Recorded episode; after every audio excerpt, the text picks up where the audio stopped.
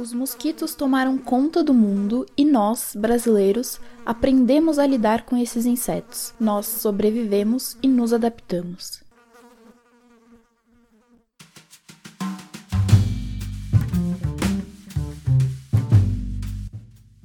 Essa foi a nova realidade proposta pela artista Vivian Kakuri na sua exposição Febre Amarela, realizada em 2019 na Galeria Gentil Carioca.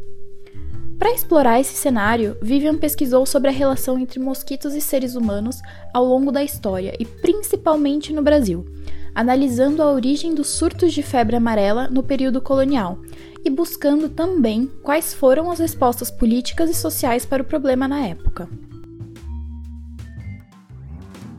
Eu chamei a artista pra gente voltar nesse tema da pesquisa dela, só que dessa vez pra gente conversar um pouco sobre a pandemia de Covid-19 e analisar um pouco das similaridades e diferenças nos enfrentamentos aí das duas doenças. Eu também conversei com os galeristas Elza Ravazzolo e Márcio Botner, responsáveis pela direção da galeria A Gentil Carioca, e por viabilizar a exposição, obviamente. Então, eu convido vocês a fazer esse exercício histórico-artístico junto com a gente. Eu sou Bruna Scavuzzi e você está ouvindo o podcast Arte Contemporânea da Casca ao Caroço, da ABACT, Associação Brasileira de Arte Contemporânea.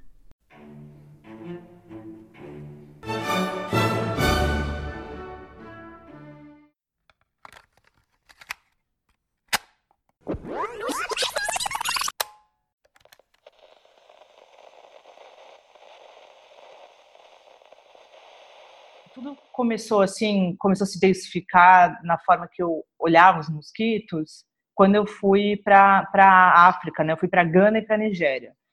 E lá tem um, uma coisa que é bem diferente do Brasil, que a malária ela é endêmica, né? Então eu ficava me enchendo de repelente. E aí eu via como as pessoas locais tinham uma outra relação, sabe, com, com os mosquitos, era uma coisa assim, não tinha tanto tanta paranoia em volta dos mosquitos. É, mas quando eu fui para a Nigéria, o curador da exposição que eu ia participar na Nigéria é um curador alemão e ele era extremamente paranoico, assim. Parecia que ele não tinha uma relação muito harmônica com a cultura local, sabe? Existia uma é, um, um, medo é, ou uma falta de aclimatação, vamos dizer assim, e aí eu comecei a observar que essas duas coisas caminham juntas. Talvez essa é, falta de aclimatação cultural, social em um lugar, isso se expressa em medos de doença, medos de violência, medos é, diversos. E o medo da doença é, se também se expressa principalmente dentro disso, assim, sabendo que é um lugar que tem doenças tropicais. É, e aí foi meio que quase uma provocação começar a falar de mosquito em uma outra exposição desse, desse curador, justamente para pegar na ferida do curador, que eu achei que ali existia também um, uma, um resquício de relações coloniais que eram muito complicadas e que deveriam ser investigadas mais a fundo. Então, por isso que eu fui começar a investigar mais a história do mosquito no Brasil e nas Américas, como é que, se eles já estavam aqui, se eles chegaram, qual que eram os problemas políticos que essas, essas doenças geravam. E eu queria que você é, contasse assim, o, o que da, da relação dos humanos e mosquitos você achou mais particular, assim para responder essa pergunta, tem vários níveis de perspectiva sobre esse problema, né? O mosquito ele vem ele vem contrário a todas essas estruturas que uma sociedade é, neocolonial, patriarcal precisa, que é a higiene primeiro, né, a separação total de cidade e natureza, a vedação das instituições e dos lares. E o, o mosquito é, é o oposto o mosquito ele entra por qualquer canto, ele é caótico, ele se reproduz da, da forma mais é, promíscua possível e ele agora sabe-se que ele é um gerador de doenças. Então me interessava, me interessa também como que foi, como que eram vistas essas doenças antes do mosquito ser identificado como a causa é, das, dessas doenças, né? principalmente a febre amarela, que foi uh, o meu foco, o foco da minha pesquisa. Tem muitas similaridades, assim, de como a gente está lidando com o Covid hoje. É, como que a mistura de ignorância, é, pesquisa científica, embates é, ideológicos e políticos é, influenciavam muito a forma como era combatida a doença. E queria que você comentasse um pouco sobre o que você acha, se a gente acha que a gente ainda lida, de certa forma, com essas questões de uma forma meio colonial, digamos assim. É, tanto na febre amarela quanto no Covid, o vírus e a doença se aproveitaram de uma estrutura globalizada. Né? No, na febre amarela era a, a globalização e a, a diáspora de pessoas acontecia em função do mercado de escravos. É, e agora acontece, a, o Covid se aproveita da estrutura globalizada que a gente tem. Eu estou prestando bastante atenção como esses movimentos de deglobalização vão deslanchar é, por causa do Covid, né? Então essa coisa da gente pegar o fato, interpretar ele de acordo com o que a gente quer, né? Então é, Exatamente. Um paralelo que me veio assim de imediato foi a questão do Trump e a forma de, de dizer que é um vírus chinês e esse ataque à China, essa forma preconceituosa de uhum. Quando eu estava lendo sobre isso, sobre a escravidão, né, sobre como que a doença influenciou nas mudanças de política é, em relação à escravidão, é, antes de saber que era o mosquito o vetor dessas doenças, se culpava o corpo negro. O corpo negro era o, visto como um gerador de doenças e, ao mesmo tempo, mais resistente às doenças, justamente porque geravam as doenças. É, é muito parecido. Isso está totalmente atrelado a, a, a faltas de informação de como da, da origem de, e da dinâmica dessas doenças, né? O problema é que, mesmo quando a gente sabe das fontes, as ideologias de raça ainda continuam. A doença também ela gera um monte de, é, ela deixa clara que, ela deixa clara os desejos e as crenças é, de, um, de uma cultura e suas ideologias, né? aonde a febre amarela mais se foi promissora nos, nas Américas, segundo esses historiadores que eu li, é, foram as plantações de açúcar, né? Foi é, era um ambiente perfeito para reprodução desses mosquitos. Os mosquitos tinham água à vontade porque as, a, a plantação de cana empoça o terreno. É, os machos podiam se alimentar do açúcar, porque eles gostam de néctar, né? Eles não chupam o sangue. E tinha população suficiente para de gado e também de pessoas suficiente para as fêmeas se, se alimentarem. Então, foi na estrutura da, das plantações de açúcar, junto com esse problema globalizado que elas geravam, né, por causa do, da, da, do sequestro da população africana, que essas doenças bombaram. Né é interessante como que as, essas tragédias humanas elas estão sempre ligadas a algum tipo de tragédia ambiental. Ou ela é seguida de uma é, tragédia ambiental, ou ela causa uma tra tragédia ambiental. É, dentro dessas, de todas as, as doenças que eu consegui pesquisar, essas duas coisas caminham muito juntas, né? Das, as mudanças do, drásticas do meio ambiente, nesse, no caso do Brasil era eram as é, plantações de açúcar, né? Mas acho que isso tudo faz a gente repensar, né? Como a gente está vivendo, se realmente é uma forma benéfica. É que uma das coisas que, que eu acabei me lembrando enquanto você falava das questões da, da cana e tudo mais, eu lembro que você tinha uma obra bem interessante na exposição, que era, acho que era uhum. Sound System, eu queria, e eu queria dessa sua relação com sons e tudo mais, é uma pergunta meio curiosa, assim, se você acharia que o Covid tem um som específico, uma coisa assim, se você já pensou sobre isso.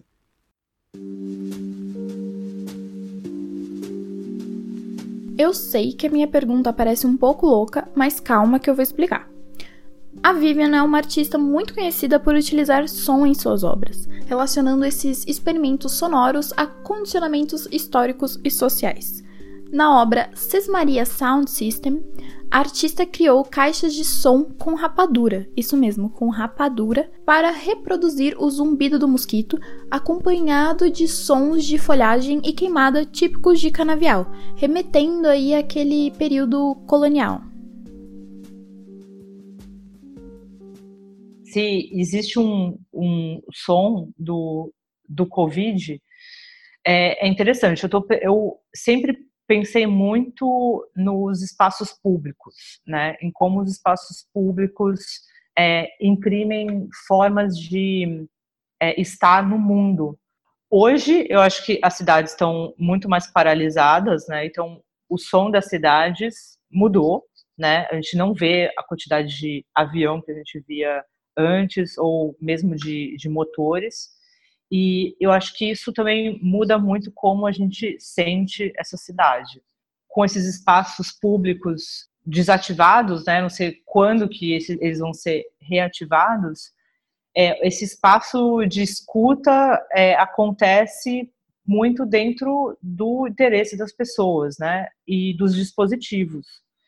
Eu raramente agora estou vendo silêncio, assim, o que eu mais vejo é eu, eu vejo essa, sobrepor, essa sobreposição de informação que é totalmente enlouquecedora. E nesse segundo bloco, eu vou seguir com as entrevistas de Elsa Ravazzolo e Márcio Botner, da galeria A Gentil Carioca. E para vocês conhecerem um pouquinho sobre ela, ela foi fundada em 2003 e idealizada pelo Márcio, mais Ernesto Neto e Laura Lima. A galeria fica próxima ao Saara que é ali no centro da cidade do Rio de Janeiro, no coração, coração mesmo do Rio. E enquanto a galeria está fechada, eu aconselho todo mundo a visitar o Instagram da galeria e ver ali alguns materiais extras que a galeria anda produzindo com seus artistas representados.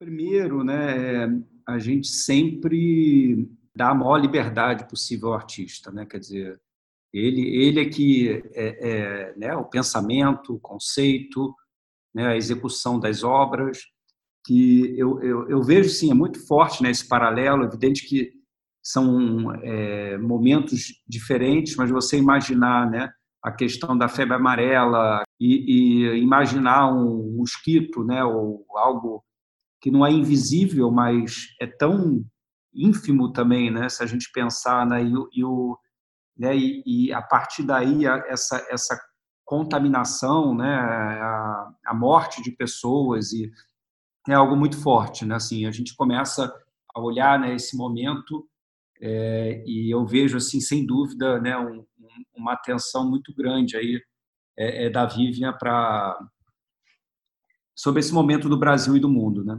É uma coisa que também né, acho que poderia ser uma correlação interessante é o fato que seja no caso do Covid, que seja no caso da febre amarela, tem umas questões eh, raciais que foram levantadas. O Trump mesmo falou do Covid como Chinese virus, então estigmatizando o povo chinês. E tem uma correlação nesse sentido também com a febre amarela, que naquela normalmente quem vem estigmatizado é o povo negro que vinha visto como os portadores da doença.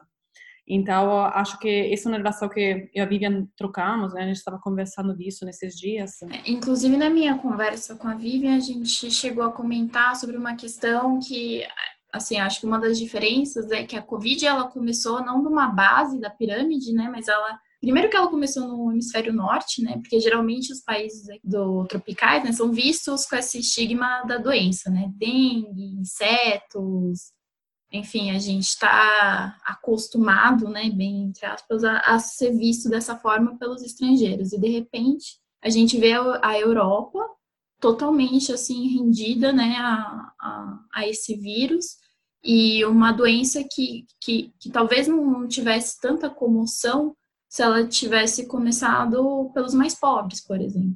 Não só, eu acho, essa elite do, do business né, absoluto, assim como, mas sem dúvida nenhuma, de uma classe né, que viajava muito, a, a gente mesmo. A gente é, é, poderíamos ter sido um, um possível é, é portador, porque a gente estava fazendo a primeira e possivelmente a última feira de arte no ano. Olha quantas Parabéns. mudanças.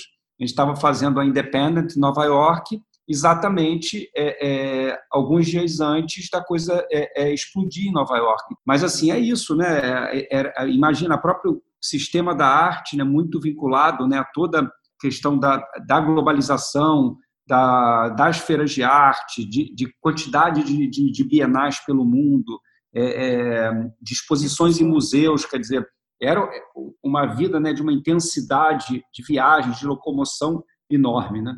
Que vocês acham que é o papel da, da arte agora, neste momento que a gente está vivendo, enquanto galeristas, assim, para as galerias e para os artistas que vocês representam e para o papel da galeria perante a sociedade? Assim?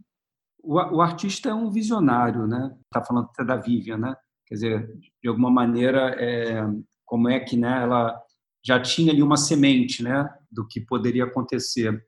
E então eu acho que a arte é fundamental nesse sentido, né, da gente entender tudo que está acontecendo por um, um, outro ponto de vista. E, e, do ponto de vista de quem é, é, consome arte, é essencial. A gente tem arte é, desde as cavernas, então é uma necessidade intrínseca do ser humano. E aí, com o crescimento, mesmo depois do, do, do, do um pós-guerra, né, é, forte né, do, do, do, mercado de arte. E isso se torna realmente parte é, é, da vida. Eu acho que também né, o sistema da arte, como estava nesse momento, era tudo muito rápido. Essa quarentena forçada vai deixar um espaço maior para a qualidade e repensamento da qualidade das obras de arte mais que na quantidade. Acho que isso é uma coisa que hum, pode ser um grande momento também de repensar a arte nesse sentido. É, vocês dizem mais rápido em que sentido? Acho que você queria dizer que, que estava muito estava rápido. Muito, né? Estava muito rápido. Havia uma aceleração. Tinha uma aceleração muito grande, a quantidade de feira, a quantidade de, de eventos, exposições que artistas estavam participando. Então, ele estava, de certa forma, forçado a fazer mais obras. Agora, é, o artista pode se concentrar mais e focar na produção das obras sem ter uma, é, um schedule tão fechado.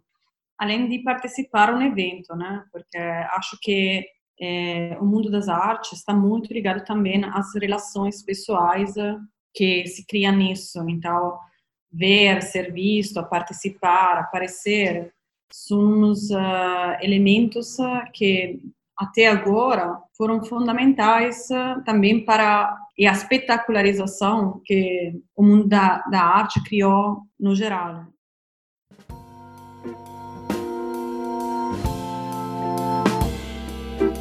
E esse foi o último episódio da primeira temporada do nosso podcast Arte Contemporânea da Casca ao Caroço. Qual outro tema você gostaria de ver por aqui? Fala lá pra gente no nosso Instagram, arroba Obrigada por ouvir mais uma vez e até a próxima!